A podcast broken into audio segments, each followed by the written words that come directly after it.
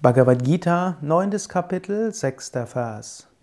Wie der mächtige Wind sich überall hin bewegt und doch immer im Äther ruht, wisse, dass ebenso alle Wesen in mir sind. Der mächtige Wind bewegt sich überall hin, aber er ruht auch im Äther oder im Raum.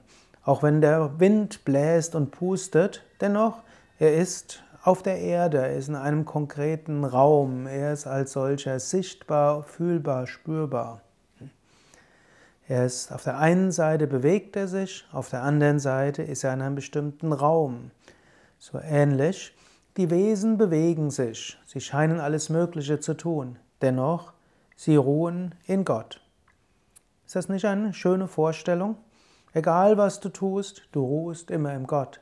So egal, was der Wind macht, er ist dennoch auf der Erde. Egal, was du denkst und fühlst, du bist immer in Gott. Du kannst nichts tun, was nicht in Gott ist. Spüre das von deinem Herzen. Mache dir das jetzt ein paar Momente lang bewusst. Was auch immer du tust, es ist in Gott.